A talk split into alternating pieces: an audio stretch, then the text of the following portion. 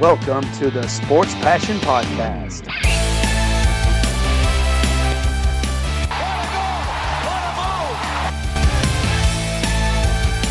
Oh, blocked by James! LeBron James with the rejection. And here's your host, Lars Marendorf.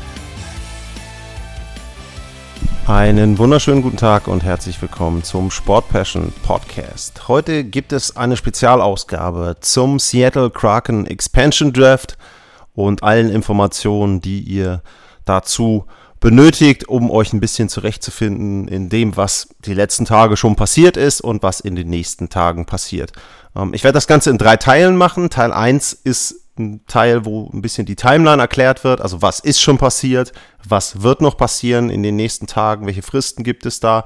Teil 2 wird sein aus Sicht eines Teams. In dem Fall habe ich mir Colorado rausgenommen. Man weiß ja, dass ich da eine Affinität zu habe und ich glaube aber auch, dass Colorado ein sehr, sehr gutes Team ist, um viele verschiedene Beispiele zu bringen darüber, wo sich General Manager von den anderen NHL-Teams von den 30 Teams, die betroffen sind, dort Gedanken machen müssen, was sie dort machen müssen, was sie beachten müssen bei den Aktionen, die sie in den letzten Tagen gemacht haben. Und ähm, ja, da denke ich, Colorado ist ein sehr, sehr gutes Beispiel dafür. Und der dritte Teil wird sein, was macht Seattle aus Sicht der Seattle Kraken, was ich vorwegnehmen kann. Was ich nicht machen werde, ist so eine Art Mock-Expansion Draft, wie dann die ähm, Kollegen in Nordamerika dazu sagen. Also ich werde nicht hingehen und sagen, hier von dem Team nehmen Sie Spieler A und von dem Team nehmen Sie Spieler C und so weiter und so fort. Ich werde einfach nur allgemein erläutern, welche Spieler sie generell nehmen müssen, also welche Position sie dort nehmen müssen und vielleicht so ein bisschen, was auch eine Strategie sein kann, was ein paar Punkte sind, ähm, die dort zu beachten sind. Ich werde jetzt nicht wirklich auf konkrete Namen gehen. Dazu müsste ich die Listen haben, um dann zu gucken zu können, ähm, welche Spieler könnte man da auswählen. Ähm, das wird nicht der Fall sein. Aber wie gesagt, generelle Informationen eben rund um den Expansion Draft, Timeline, aus Sicht eines Teams, was betroffen ist, aus Sicht Seattle Kraken. Das werden die Themen zu dem großen Oberthema Expansion Draft Seattle Kraken heute in der Sendung sein. Ja, und ähm, dann lege ich gleich los und ich lege los eben entsprechend, ich habe es gesagt, äh, mit der Timeline. Ähm, der 13.7. ist da das erste Datum, was ich nennen möchte. Der 13.7., das war der Dienstag und am Dienstag war es so, da mussten die Teams Spieler fragen, die eine No-Movement-Clause haben, ob sie diese No-Movement-Clause für den Expansion Draft aufheben möchten. Warum No-Movement-Clause? Warum nicht No-Trade-Clause? Da gibt es gewisse Unterschiede und da gehe ich auch gleich jetzt mal ins Beispiel Colorado Avalanche kurz rein. Bei der Avalanche gibt es nämlich drei Spieler, ähm, die man da ganz gut auswählen kann. Als Beispiel, äh, Nathan McKinnon hat zum Beispiel eine No-Trade-Clause. Nathan McKinnon kann 19 Teams Joe Sakic sagen, wenn der sagen möchte, okay, ich würde dich gern tauschen, warum auch immer, muss man jetzt ja nicht den Sinn ähm, dort äh, als Argument bringen, aber wenn Joe Sakic zu Nathan McKinnon hingeht und sagt, du, pass mal auf, ähm, ich möchte dich tauschen, nenn mir bitte die 19 Teams, die ich zur Auswahl habe, mit denen ich verhandeln darf, dann darf Nathan McKinnon diese Liste erstellen, hat dann eine gewisse Frist, erstellt die, gibt die Joe Sakic und der kann mit den 19 Teams verhandeln. Beispiel 1. Beispiel 2, Nazem Kadri. Nazem Kadri hat im Prinzip das Umgekehrte bei seiner No-Trade-Clause. Der kann 10 Teams nennen, wo Joe Sakic ihn nicht hintraden darf. Ich würde zum Beispiel vermuten, dass da Toronto mit dabei ist, ähm, aber eben auch andere Teams, wo er sagt, hey, da möchte ich nicht hin, gefällt mir die Franchise nicht, gefällt mir die Stadt nicht, was auch immer. Das ist eben dann die Auswahlmöglichkeit, die Nazem Kadri hat. Also einmal eine Positivliste, einmal eine Negativliste bei der No-Trade-Clause. Dann gibt es aber das Beispiel No Movement Clause und eine No Movement Clause, die hat Eric Johnson. Der kann sagen, nö, pass mal auf, ähm, also ich möchte überhaupt nicht getauscht werden. So, ähm, Eric Johnson ist auch gleich ein super gutes Beispiel dafür, ja, ähm, wie es dann eben am 13.07. oder was bis zum 13.07. passieren musste. Colorado ist an ihn herangetreten, hat gesagt, du, ähm, Eric Johnson, ähm, wir hätten gerne, dass du ne, deine No-Movement-Clause aufhebst. Warum? Komme ich dann im zweiten Teil zu. Ein Spieler mit einer No-Movement-Clause muss geschützt werden. Das heißt, vollkommen unabhängig davon, ob der General Manager diesen Spieler als wertvoll erachtet und ähm, sagt, okay, den brauchen wir für die nächsten Jahre. Es ist vollkommen egal. Er muss diesen Spieler auf seine Protection List packen. Das heißt, Joe Sakic hätte, wenn Eric Johnson nicht dem Aufheben der Klausel zugestimmt hätte. Dann hätte Joe Sakic ihn auf seine Protection List packen müssen. Eric Johnson hat zugestimmt, das heißt, Colorado hat einen Spieler mehr, eine Stelle mehr zur Verfügung, um jemanden zu schützen. Wie gesagt, zweiter Teil geht es dann konkret auf die Namen, was dort ähm, passiert. Das war ähm, am Dienstag der Fall, also am 13.07. Dann am 16.07., also am Freitag, das ist jetzt ein ganz wichtiger Tag auch wieder. Ähm, da ist der letzte Tag, wo die Spieler dem zustimmen können. Das heißt also, bis zum 16.07. kann Eric Johnson sagen, ich stimme zu oder ich stimme nicht zu. Und ähm, dementsprechend wissen dann die General Manager, okay, der ist drauf oder nicht drauf auf meiner Liste. Dann ist heute auch der Tag, wo Spieler auf den Waiver Draft noch draufgesetzt werden könnten. Ähm, das muss zum Beispiel passieren, wenn man einen Buyout hat. Ryan Suter und Zach Parisi sind da die großen Namen, die jetzt in den letzten Tagen aufgepoppt sind bei Minnesota. Die werden plötzlich rausgekauft aus ihren Verträgen. Und das muss eben entsprechend mit dem ganzen Prozess, also mit dem ganzen ähm, Waiver Draft dazu, muss bis zum 16.07. passiert sein. Also auch wieder ein sehr, sehr wichtiges Datum. Und dann ist es so, dann kommt der, ja, erste super wichtige Tag, nämlich Samstag, der 17.07. Bis 3 Uhr Eastern Time dürfen Vereine noch mit Spielern verhandeln und sogenannte SPCs, also Standard Player Contracts, abschließen. Was ist ein SPC? Kurz äh, dort ja, abbiegen an die Seite, ein bisschen gucken. Ein SPC ist ein Vertrag, der den Regularien des Tarifvertrags entspricht. Das heißt, im CBA, im Collective Bargaining Agreement zwischen NHL und der Player und der NHLPA, also zwischen Liga und Spielergewerkschaft, ist festgelegt, welche Art Verträge darf es geben. Da sind alle möglichen Zeitklauseln ähm, definiert und wenn etwas nicht diesem Standard Player Contract entspricht, dann darf dieser Vertrag nicht abgeschlossen werden, dann ist der nichtig für die NHL. Bis zum 17.07. Samstag um ähm, entsprechend 21 Uhr dürfen Teams noch etwas machen. Dann gibt es eine Freezing Period. Das heißt, ab dann dürfen die Teams nichts mehr machen. Und dann gibt es zwei Stunden später die nächste Deadline. 23 Uhr am 17.07. deutscher Zeit. Bis zu diesem Zeitpunkt muss jedes Team seine Liste an geschützten Spielern abgeben bei der NHL. Das heißt, ab diesem Zeitpunkt hat die NHL Listen von den Teams welche Spieler sind geschützt. Die werden dann geprüft von der Liga und am Sonntag, 18.07., dann um 10 Uhr Ortszeit, also 16 Uhr deutscher Zeit, wird von der NHL sozusagen diese Liste bestätigt. Ob die dann ähm, bekannt gegeben wird, das ist nicht ganz klar. Ähm, ob sie das dann machen, wahrscheinlich schon, aber in welcher Form und wie und immer, ähm, wie auch immer, ähm, das ist dann eben ja noch nicht ganz klar. Aber ähm, die NHL äh, hat dann die Liste. Das heißt also jetzt nochmal, Samstag, 23 Uhr deutscher Zeit, ist die Deadline, wo die Teams ihre Liste fertig haben müssen und abgegeben haben müssen. Und am Sonntag, 16 Uhr deutscher Zeit, ist der Zeitpunkt, wo die bis zu dem die NHL das geprüft hat. Ab dann kann Seattle arbeiten. Was kann Seattle dann machen? Seattle kann dann noch nicht den Expansion Draft machen. Seattle kann dann aber hingehen und Spieler unter Vertrag nehmen. Ähm, was dann gleichbedeutend mit dem Expansion Pick ist, aber wie gesagt, dazu dann im dritten Teil mehr. Also, wir merken uns, ganz wichtig, Sonntag ähm, 16 Uhr deutscher Zeit ist im Prinzip klar, welche Spieler gewählt werden können. Da hat die Liga die Listen abgenickt. Dann kommt der nächste wichtige Tag und das ist dann vielleicht der wichtigste überhaupt im Expansion Process, nämlich der 21.07. 16 Uhr deutscher Zeit. Da findet der Expansion Draft sozusagen statt, denn dann gibt Seattle die Liste bei der NHL ab mit den Spielern, die sie ausgewählt haben. Seattle hat da auch etwas geplant, also da soll es eine Veranstaltung geben, auch mit Fans, wo das Ganze dann bekannt gegeben wird. Aber am Mittwoch 16 Uhr deutscher Zeit, Mittwoch 21. Juli, steht fest, welche Spieler, welche 30 Spieler von den anderen Vereinen hat die neue Franchise Seattle Kraken ausgewählt. So. Dann gibt es immer noch diese Freezing Period, die endet am Donnerstag 17 Uhr. Warum endet die am Donnerstag 17 Uhr? Weil am Freitag und am Samstag, am 23. 24.07. findet der NHL Draft statt, also die reguläre Verpflicht oder die reguläre Auswahl von Nachwuchsspielern. Das heißt also nochmal die Timeline.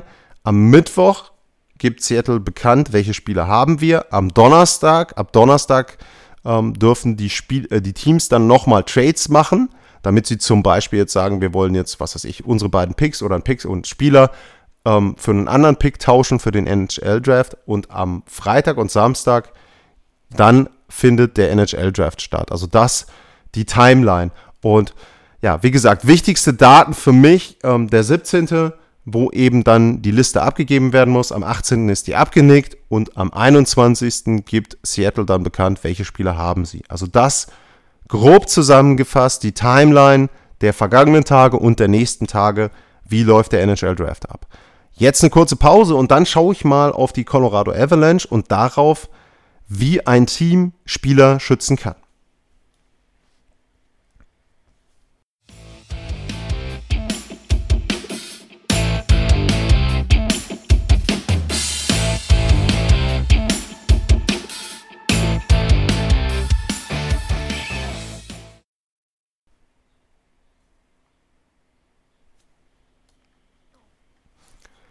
Zurück beim Sport Passion Podcast und jetzt schauen wir auf die Sicht eines der 30 Teams. Warum eines der 30 Teams? Da kurz nochmal der ähm, Blick auch auf die ja, Historie, die ähm, kurzzeitige Historie muss man da ja sagen. Wir hatten ja erst einen Expansion Draft, die Vegas Golden Knight Knights sind 2017 in die NHL gekommen und die sind dementsprechend, weil sie noch nicht lange mit dabei sind, von diesem Expansion Draft ausgeschlossen. Das heißt, wir haben nicht 31 Teams, die ihnen den Spieler zur Verfügung stellen, sondern eben 30 Teams. Ähm, dann kommt noch Vegas 31 und Seattle 32 sind dann eben in Zukunft die NHL-Teams. Aber es sind nur 30 Teams, die ihre Spieler schützen müssen. Allerdings muss man dann eben auch sagen, die Vegas Golden Knights sind auch nicht beteiligt an diesem Expansion Fee, der 650 Millionen Dollar betrifft, also 21,33 kriegt dann jedes der 30 Teams. Dafür muss man aber eben dann entsprechend auch einen Spieler abgeben. Gut, jetzt kommen wir zur Sicht der Teams. Jedes, Teams hat zwei, jedes Team hat zwei Möglichkeiten, Spieler zu schützen. Möglichkeit 1 ist, ich wähle einen Torhüter und acht Skater aus. Vollkommen egal, ob das Verteidiger sind oder Stürmer kann ich also sagen, ich habe jetzt sechs super Verteidiger. Das heißt, ich nehme einen Torhüter, ich nehme sechs Verteidiger und dann wähle ich noch zwei Stürmer aus. Kann man kombinieren, wie man möchte, ist vollkommen frei. Oder aber zweite äh, Möglichkeit, man muss also da nochmal zusammengefasst, es sind neun Spieler, also ein Torhüter, acht Skater. Dann gibt es die zweite Möglichkeit, ein Torhüter, drei Verteidiger und entsprechend sieben Stürmer. Das heißt, wenn man jetzt auf die Gesamtzahl achtet, schon ein deutlicher Unterschied. Im ersten Fall habe ich eben ähm, entsprechend neun Spieler geschützt. Im zweiten Fall habe ich elf Spieler geschützt. So. Das heißt also nochmal 1 plus 8 oder 1 plus 3 plus 7. Im zweiten Fall, bei 1 plus 3 plus 7, ist es auch wirklich so, dass man darauf achtet, sind es Verteidiger, sind es Stürmer. So. Jetzt kommen wir ähm, dazu, welche Spieler sind denn noch ausgeschlossen? Es sind folgende Spieler ausgeschlossen: Spieler im ersten Vertragsjahr, Spieler im zweiten Vertragsjahr, und gedraftete Spieler, wo du noch keinen ähm, Contract hast. Das heißt, für die Colorado Avalanche, wenn man dann eben drauf guckt, welche Spieler ähm, fallen dort nicht drunter, da ist zum Beispiel zu nennen bei den Torhütern ähm, Adam Werner, der noch ähm, unter diese Regel fällt, oder bei den ähm, Verteidigern äh, prominent zu nennen, einen Connor Timmons und einen Bowen Byram, die beide noch im ersten oder zweiten Vertragsjahr sind, dementsprechend sind die rausgenommen aus der Regelung. Das heißt, Joe Sacking muss die gar nicht schützen. Jetzt kommen wir aber zu Spielern, die er schützen muss. Ein KL Makar fällt schon da drunter. So, ähm, jetzt kann man natürlich sagen, ja, okay, aber ähm, Kale Makar ist ja äh, Restricted Free Agent, also das heißt, Colorado hat ja sowieso ähm, da die Möglichkeit, mit ihm ähm, seinen Vertrag auszuhandeln. Das ist richtig, aber jetzt kommt der Punkt, ähm, es gibt die Phase, wo Seattle mit ihm verhandeln darf, nämlich ab dem Zeitpunkt, ähm, ab dem 18.07., wenn die NHL die Listen bestätigt hat, ab dem Zeitpunkt können die Seattle Kraken mit solchen mit Spielern verhandeln. Das heißt also, wenn Cale McCarr nicht auf der Protection List der Colorado Avalanche wäre, dann könnte Seattle hingehen und sagen, du, pass mal auf, also ähm, da, wir bieten dir jetzt 10 Millionen Dollar pro Jahr. Ähm, und äh, überleg dir mal für die nächsten, was weiß ich, fünf ähm, Jahre, ähm, überleg dir mal bitte, ob du das machen möchtest. Ähm, Seattle hat übrigens am Anfang, ich will jetzt nicht komplett in die Details gehen. Sie haben sogar am Anfang die Möglichkeit, einem Spieler einen 8-Jahres- statt einen 7-Jahres-Vertrag anzubieten. Ähm, ist auch noch eine Möglichkeit, die Sie da extra haben am Anfang. Ähm, die endet dann auch nach einer gewissen Zeit. Also, ähm, aber Sie könnten jetzt theoretisch, nehmen wir das Beispiel KMK, könnten Sie theoretisch sagen, du, ähm, du bekommst jetzt für die nächsten 8 Jahre 10 Millionen Dollar pro Jahr. So. Ähm, was natürlich für Colorado fatal wäre, denn die haben nicht so viel Salary Cap zur Verfügung, dass sie alle ihre Free Agents, Restricted Free Agent dort ähm, verpflichten, äh, verpflichten könnten. Das heißt also, wenn Kale McCarr 10 Millionen kostet, sie könnten da natürlich gleichziehen, ähm, dann entsprechend, aber ähm, dann wäre ziemlich viel weg vom Salary Cap. Also, ähm, das mal ein Beispiel für einen Restricted Free Agent. Ähm, bei einem Unrestricted Free Agent, wenn man jetzt das Beispiel von Colorado weiterführen würde, ähm, sie haben ja die Situation Gabriel Landeskog oder aber auch ähm, Philipp Grubauer, beide sind Unrestricted Free Agents. Wenn sie jetzt die beiden nicht schützen würden, dann könnte Seattle ganz einfach hingehen und sagen in der Periode ähm, vom 18. an, okay, ähm, Philipp Grubauer, du bekommst jetzt auch 8 Jahre, 80 Millionen, möchtest du das annehmen? Philipp Grubauer sagt ja, dann ist das Thema erledigt für Colorado, denn dann ist Philipp Grubauer der Pick, den Seattle auswählt und dementsprechend ähm, weg. Also, welche Logik wird ein Joe Sakic ähm, gehen. Habe ich im Prinzip in den letzten Sätzen auch schon so ein bisschen angedeutet. Ähm, Philipp Grubauer ist wichtig für die Colorado Avalanche. Das heißt, ich gehe davon aus, sie werden Philipp Grubauer schützen. Sie haben jetzt auch keinen super Torhüter irgendwie in der Pipeline, einen jungen Torhüter. Adam Warner habe ich genannt. Ansonsten sind noch auf der Liste bei ihnen äh, Jonas Johansson, den hatten sie per Trade geholt. Der ist aber auch Unrestricted Free Agent. Devin Dubnik ist äh, UFA. Ähm, Pavel Franzus ist mit dabei. Der war die ganze letzte Saison verletzt. Also, ähm, ich würde schon davon ausgehen, dass Colorado Philipp Gruber protected. Natürlich weiß ich nicht, wie die Vertragsverhandlungen bisher gelaufen sind, aber das wäre meine Vermutung. So. Dann Schwenk auf die Verteidiger. So, jetzt habe ich ja immer noch die Möglichkeit zu sagen, als Joe Sakic, ich mache 1 plus 8 oder ich mache 1 plus 3 plus 7. Was wird Joe Sakic machen? Colorado hat ziemlich viele gute Spieler, gute Verteidiger, gute Stürmer.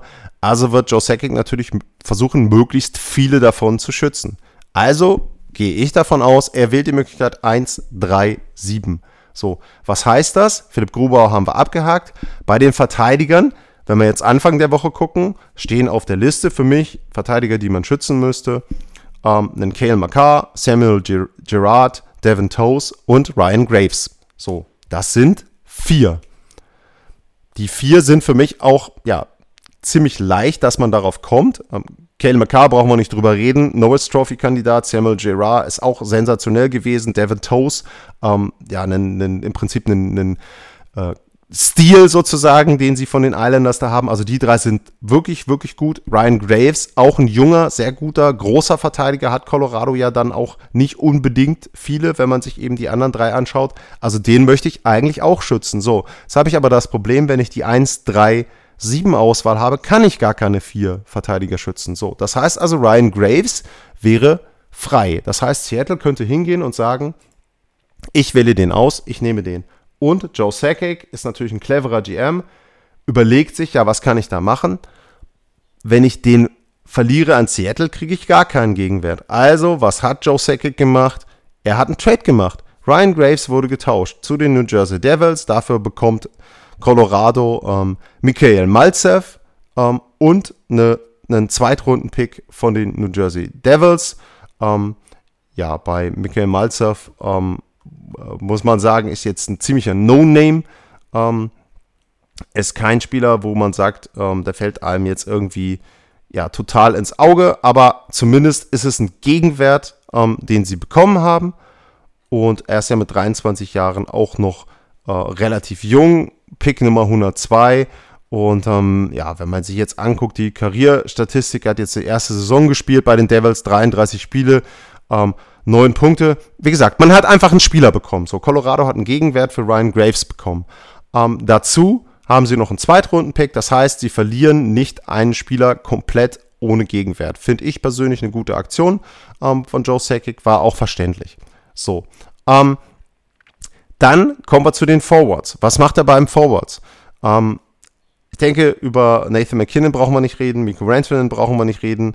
Ähm, dann ja, gibt es ein paar Punkte, wo man vielleicht diskutiert oder wo, wo, man gucken könnte, okay, wir nehmen sie, sie nehmen wahrscheinlich junge, gute Spieler. Ein Andrei Borakowski wird meistens genannt, ähm, das wäre Nummer drei.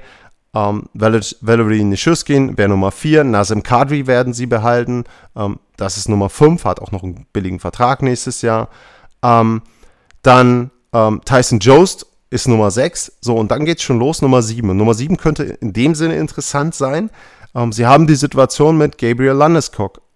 Da ist noch nicht ganz klar, unterschreibt er einen neuen Vertrag oder nicht. Es sah für mich in den letzten Tagen, was man in der Gerüchteküche gehört hat, eher so aus, als ob er den Free Agent Markt testen möchte. Das heißt also, was macht Joe Sakic da? Sagt er, okay, ähm, dann schütze ich lieber einen äh, Jonas Donskoy, ähm, dann schütze ich lieber vielleicht einen Brandon Zart, weil ich sage, okay, mit dem will ich einen neuen Vertrag machen. Das könnte ein interessantes Thema für mich sein, ähm, wo man eben aus Sicht von Colorado drüber nachdenken muss, schütze ich den? Ich gehe aber einfach davon aus, weil auch die Symbolik natürlich mit ein bisschen dabei ist. Mein Kapitän, einer meiner Leistungsträger, einer, der zu den großen Dreien gehört mit Ranton und McKinnon zusammen und den schütze ich nicht, hm, ist auch irgendwie ein komisches Signal an die Mannschaft und eben entsprechend auch an ähm, ja, zukünftige Free Agents vielleicht auch. Dementsprechend gehe ich davon aus, den schützt er auch. Was heißt das? Wer ist nicht geschützt? Nicht geschützt wäre dann aus Richtung von Colorado ein Jonas Donskoy, ein JT Comfer, ein Brandon Saad, ähm, Belmar ist mit dabei, wobei man da ja eben auch sagen muss, das sind dann auch Spieler, ähm, wo die anderen Teams ja einfach oder wo Seattle dann auch nicht zugreifen wird. Ähm, und apropos nicht zugreifen, nochmal kurz der Schwenk zurück zu Eric Johnson. Ich habe jetzt gesagt, Colorado nimmt das Beispiel, äh, nimmt die Variante 1, 3, 7. So, bei den Verteidigern habe ich gesagt, sie nehmen Devin Toast, Samuel Girard und Cale McCarr. Okay, ähm, wie spielt da Eric Johnson jetzt mit? Eric Johnson hat ja zugestimmt, seine No-Movement-Clause aufzuheben für den Expansion Draft. Wenn er das nicht gemacht hätte, dann hätte Joe Sakic ihn schützen müssen. Das heißt, Joe Sakic hätte dann Eric Johnson auf der Liste gehabt, auf jeden Fall. Und dann hätte er weiterhin Devin Toast, Samuel Girard und Cale McCarr gehabt. Wenn er die alle drei schützen möchte, dann hätte er die Version 1.8 nehmen müssen. Hätte dann aber dementsprechend weniger Stürmer schützen müssen und eben mehr Assets, also mehr gute Spieler für Seattle zur Verfügung gestellt. Das heißt also, für Colorado war es sehr wichtig, dass Eric Johnson diese No-Movement-Clause aufgehoben hat. So, aus Sicht von Seattle sagt man jetzt ja, okay, ähm, super, jetzt können wir ja Eric Johnson holen. Ähm, warum nehmen wir den denn jetzt nicht? Ähm, Seattle hat gewisse Grundbedingungen, komme ich im nächsten Teil dazu, was sie an Salary haben müssen, aber Seattle muss natürlich auch drüber nachdenken. Ähm, ja, Eric Johnson, der ist sehr viel verletzt gewesen, der kriegt 6 Millionen pro Jahr, jetzt noch, nächste Saison und das Jahr danach auch noch. Ist das wirklich jemand, den ich haben will? Hm, und Joe Sakic aus Sicht von Colorado geht davon aus, die wollen ihn wahrscheinlich nicht haben. Und wenn sie ihn nehmen, dann helfen sie Joe Sakic ja ein bisschen noch, weil klar ist Eric Johnson ein Spieler, den er gerne, wenn er gesund ist, auf dem Eis hätte. Nur, wie gesagt, 33, verletzungsanfällig und verdient 6 Millionen. Also ich glaube, Joe Sakic ist nicht unglücklich, wenn Seattle sagt, wir nehmen Eric Johnson und hier habt ihr schön ein bisschen Salary Cap Platz. Kannst du McCarr gleich ein paar Millionen von in der Defensive mit ähm, auf seinen nächsten Vertrag mit überweisen. Du hast ein bisschen mehr Geld, um deine Free Agents zu behalten. Also ja, Eric Johnson eben sehr, sehr gut, dass der diese No Movement Clause aufgehoben hat für die Colorado Avalanche. Und ja, wie gesagt, das so ein bisschen so einmal durchgespielt Gedankengang eines Teams. Andere Teams haben natürlich größere Probleme. Ähm, was man noch sagen muss an der Stelle eben bei den Teams, es wird auch Teams geben, die versuchen, einen Side-Deal zu machen mit Seattle. Was heißt denn ein Side-Deal? Ähm, nehmen wir mal an, wir haben ein Team, ähm, ich gehe gleich mal drauf, zum Beispiel Washington wird da genannt, die ja zwei äh, wirklich gute Torhüter haben. So, ähm, was ist da das Problem? Du kannst nur einen Torhüter schützen. Egal in welchem Szenario, 1, 3, 7, 1, 8, du hast immer nur die Möglichkeit, einen Torhüter zu schützen. So, das heißt also, ähm, von ähm, den Torhütern, die ähm, die ähm, Washington Capitals haben, wird immer ein Torhüter zur Verfügung stehen, der ausgewählt werden kann. So. Ähm, was ist dann das Problem? Was kann ich dann machen? Dann kann ich sagen, ich mache jetzt einen Side-Deal mit Seattle und sage, also passt mal auf, ähm, ich würde gerne beide Torhüter schützen, aber ähm, dafür kriegt ihr von mir einen Gegenwert. Dafür kriegt ihr von mir zum Beispiel einen Zweitrunden-Pick, einen Drittrunden-Pick, was auch immer. Ähm, dementsprechend können sie das machen und handeln dann einen Deal aus, wo dann ähm, Seattle sagt, okay, pass auf, wir nehmen jetzt keinen deiner beiden Torhüter, ähm, sondern wir nehmen ähm, zum Beispiel, äh, wenn ich jetzt mal gucke, ähm, keine Ahnung, ich sage jetzt mal Justin Schulz. So, ähm, den nehmen wir jetzt als Verteidiger, dafür nehmen wir keinen deiner Torhüter. Wen auch immer, ne? Also diese Deals können passieren. Seattle kann tauschen, Seattle kann sagen, ähm, wir garantieren dir, wir nehmen eben den Spieler, ähm, dafür gibst du uns aber bitte irgendein anderes Asset. So. Ähm, das sind Sachen, die jetzt passieren können, die vielleicht auch schon passiert sind. Bei äh, gewissen Trades weiß man das ähm, jetzt noch nicht. Ähm, aber das wären eben Möglichkeiten, wie Teams noch zusätzlich Spieler schützen können. Das heißt jetzt wieder zurück aufs Beispiel Colorado, wenn äh, Joe Sakic zum Beispiel weiß, ähm, mit Brandon Saad, er hat da einen guten Vertrag, der würde einen Vertrag unterschreiben, dann sagt Joe Sakic vielleicht, okay, pass mal auf, ähm, du bekommst von uns zwei Picks dieses Jahr ein, nächstes Jahr ein, beides Zweitrunden-Picks. Den Pick von New Jersey kriegst du zum Beispiel direkt äh, durch. Ähm, Zweitrunden-Pick ist ja dann auch relativ hoch, ähm, gar nicht so schlecht. Ähm, und du kriegst noch unseren Zweitrunden-Pick nächstes Jahr, wenn Colorado den noch hat. Und dafür äh, nimmst du aber zum Beispiel Brandon Saad nicht. So, ähm, dann sagt Ron ähm, Francis, der GM der Seattle Kraken, ähm, naja, ich hätte gerne noch einen Drittrunden-Pick in zwei Jahren mit dazu. Joe Sakic gibt den noch dazu. Und fertig, haben wir einen Zeitdeal.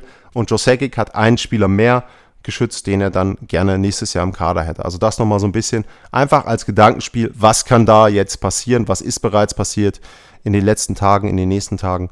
Und ja, dementsprechend das erstmal so der zweite Block aus Teamsicht. Und dann kommen wir jetzt gleich zum dritten Block. Seattle, was muss Seattle machen, welche Spieler müssen sie verpflichten und so weiter. Wie sieht das da mit Gehalt aus? Das gibt es jetzt im abschließenden dritten Block. Bis gleich.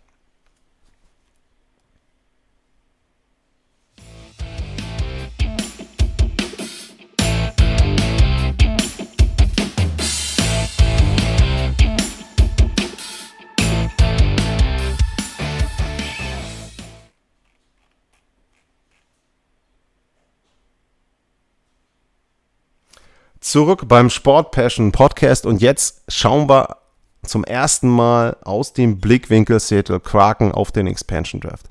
Ich habe es gesagt, Seattle hat die Möglichkeit von 30 Vereinen Spieler zu verpflichten. So, dabei gibt es aber eine Mindestanzahl jeweils für die Position, welche sie verpflichten müssen. Sie müssen 14 Stürmer verpflichten, sie müssen 9 Verteidiger verpflichten und sie müssen drei Torhüter verpflichten. So, zehn wir zusammen, 14 Stürmer, 9 Verteidiger, sind wir bei 23, drei Torhüter dazu, sind wir bei 26. Das heißt, sie haben vier Picks, die sie vollkommen frei wählen können. So, und ich fange mal gleich mit ein paar Gedankenspielen an, was man so letzten Wochen gelesen hat. Sie könnten ja theoretisch sagen, bei den vier freien Spielern holen sie sich vier Torhüter. Das kann man sagen, was soll denn der Quatsch? Wozu soll ich sieben Torhüter holen? Ja, strategisch gedacht, ähm, sie könnten versuchen, viele Backups zu holen und viele Torhüter, die vielleicht auf dem Markt wären oder die Teams gebrauchen könnten. Wo liegt da die Logik? Nehmen wir mal an, sie holen sich einen Torhüter vom Team A, einen zweiten Torhüter. So, das heißt, Team A braucht jetzt einen zweiten Torhüter. Seattle holt sich auch noch einen Torhüter von Team D. Das heißt, Team A könnte jetzt sagen zu Seattle, du pass mal auf, ähm, also du hast uns ja jetzt unser Backup weggeholt, wir bräuchten aber noch ein Backup und du hast ja jetzt im Expansion Draft noch einen anderen Backup dir geholt. Was müssen wir dir denn geben?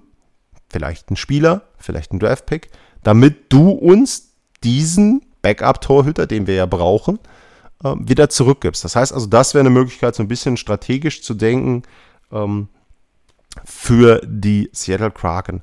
Ansonsten ist natürlich ähm, ganz klar, Sie können eben frei auswählen. Wie gesagt, 14 plus 9 plus 3, das ist die Formel, die Sie haben. Und dann eben 4 ähm, ja, als Wildcard sozusagen, ähm, die, Sie, ähm, ja, die Sie entsprechend auswählen können. Wie sieht das mit dem Gehalt aus? Ähm, beim Gehalt ist es so, Seattle muss darauf achten, dass sie mindestens 60% des Salary Caps belegt haben. Das sind von den 81,5 Millionen, den der Salary Cap im Moment hat, 48,9. Das heißt, das Gehalt der Spieler, das sie verpflichten, muss mindestens 48,9 oder mehr haben. Natürlich dürfen sie nicht über den ähm, Salary Cap drüber gehen. Das heißt also, sie könnten nicht irgendwie Spieler für 90, 100, 120 Millionen sich holen, wenn die denn möglich wären, von denen, die äh, nicht auf der Protection List stehen. Aber ähm, sie können ähm, entsprechend dort Spieler verpflichten. Äh, was für Spieler bekommen sie denn? Da nochmal so ein bisschen rückblickend, das habe ich bei dem Team nicht erwähnt. Die Spieler müssen natürlich bestimmte Bedingungen erfüllen. Das heißt, es gibt Mindestanzahlen von Spielen, die die Spieler ähm, geleistet haben müssen, damit sie äh, für Seattle auch zur Verfügung stehen. Und die Teams müssen auch eine gewisse Anzahl an guten oder an, an NHL-Spielern zur Verfügung stellen, die das ähm, die, dieses Kriterium erfüllen. Das heißt, also, man kann jetzt nicht einfach hingehen und sagen, ich nehme jetzt irgendwie nur, was weiß ich, 20 ähm, äh, junge Spieler oder ich stelle da einfach nur ganz alte rein, die irgendwie auf der Ver Verletztenliste stehen. Das geht auch nicht. Also Seattle bekommt schon gute Spieler, und die Bedingungen, die Seattle hat, sind die gleichen, die Vegas hat. Also man kann da natürlich schon ein bisschen ablesen. Vegas war im ersten Jahr im Stanley Cup-Finale. Ob das jetzt bei Seattle so funktionieren wird, lasse ich mal offen. Aber Seattle bekommt gute NHL-Spieler. Keine sehr guten vielleicht, keine All-Stars, aber schon einen Kader, wo man sagen kann, das ist kein Kanonenfutter, könnte vielleicht so rund um die Playoffs mitspielen. Das ist so meine Erwartungshaltung, war sie bei Vegas auch, okay. Aber ähm, das ist meine Erwartungshaltung für die Seattle Kraken, dass sie einen Kader bekommen, wo sie ähm, entsprechend ähm, ja, in der Lage sind, Spiele zu gewinnen, vielleicht auch Richtung Playoffs zu schielen. So, ähm, wie gesagt, ich habe es erwähnt, es gibt diese Mindestbedingungen 14 plus 9 plus 3, dann eben 60 Prozent 60 des Salary Caps ähm, und ansonsten ähm, sind sie da frei in dem, was sie machen dürfen. Hatte ich auch schon erwähnt, es gibt eine Phase, wo Seattle mit den Free Agents verhandeln darf. Das heißt, die, die nicht auf den Protection List stehen, mit denen können sie reden. Beispiel Colorado zurück mit einem Brandon Saad, wenn der nicht auf der Liste steht oder das keinen Side Deal gibt, dann dürfte Seattle mit dem verhandeln und könnte dem einen Vertrag machen. Aber, und das hatte ich auch schon angedeutet, wenn sie den dann nehmen, diesen Spieler, dann ist das der Pick von Colorado. Also sie könnten jetzt nicht hingehen und sagen, also ähm, Colorado, ja, Brandon Saad, hm, dem machen wir ein gutes Angebot. Und ähm, Philipp Gubrauer, äh, den nehmen wir auch unter Vertrag, da machen wir auch ein gutes Angebot. Und ähm, Pierre-Edouard Belmar, so als Veteran für die vierte Reihe, gefällt uns auch gut, den nehmen wir auch. Also das geht nicht. Sobald Seattle einen Spieler von einer anderen Franchise genommen hat, war's das. Das ist dann der Expansion Pick. Seattle kann nicht hingehen und sagen, uns gefallen fünf Spieler von einem Verein super gut, wir sind uns mit den fünf allen einig, wir nehmen jetzt diese fünf ähm, und ähm, lassen das Ganze dann ähm, für andere Vereine sein. Das geht nicht. Also wie gesagt, die Franchise Seattle Kraken bekommt von 30 anderen Franchises jeweils einen Spieler entweder eben ausgewählt, jemand, der schon unter Vertrag ist, oder aber entsprechend jemand, mit dem sie dann einen Vertrag abgeschlossen haben. Was man noch sagen muss, sie dürfen dann ein Jahr lang diese Spieler auch nicht rauskaufen. Also sie können jetzt nicht einfach sagen, ich hole mir jetzt einen Spieler und kaufe den aber dann irgendwie wieder raus. Ähm, das geht nicht. Also bis 2022 muss dieser Spieler ähm, entsprechend dann auch äh, in Seattle dort den Vertrag erfüllen und Seattle muss natürlich diesen Vertrag dann gegenüber dem Spieler auch erfüllen ja, das so ein bisschen die Rahmenbedingungen. Es wird sicherlich sehr, sehr interessant sein zu sehen, ähm, welche Konstruktionen da gewählt werden von den Teams. Allein beim Beispiel Colorado mit äh, Landeskog ist ja schon ähm, so eine gewisse Diskussion mit dabei. Auch bei anderen Teams wird es sehr interessant sein zu sehen, welche Spieler werden geschützt, welche werden eben ähm, entsprechend nicht geschützt. Und dann natürlich auch die Frage, welche Side-Deals gibt es, welche Side-Deals gab es vielleicht sogar schon, von denen man bisher noch nicht weiß. Und dann ja, wird es interessant am Mittwoch, den 21.07. Dann gibt es den Kader der Seattle Kraken. Ich freue mich drauf. Um, ist äh, nochmal jetzt nach Vegas eine sehr, sehr interessante Phase, auch die man dann auch sehr, sehr gut mitbekommt im Moment eben dann auch entsprechend durch die Berichterstattung. Und äh, ja, schauen wir mal, wie die neueste Franchise dann aufgestellt ist. Und da wird sicherlich von mir dann auch nochmal eine Einschätzung zu geben. Ansonsten erstmal vielen Dank bis hierhin. Ähm, und äh, ja, ich hoffe, die Folge hat euch geholfen, hat euch ähm, auch gefallen natürlich. Und dementsprechend, wenn es da noch Fragen gibt, natürlich auch wieder zu dem Prozess und dann auch zu den Picks, ähm, sehr, sehr gerne, Lars-Mar ähm, bei Twitter. Und ansonsten wünsche ich euch schönes Wochenende und dann bis zum nächsten Mal. Vielen Dank. Tschüss.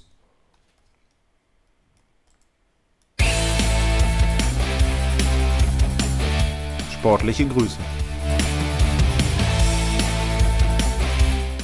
Das war's, euer Lars.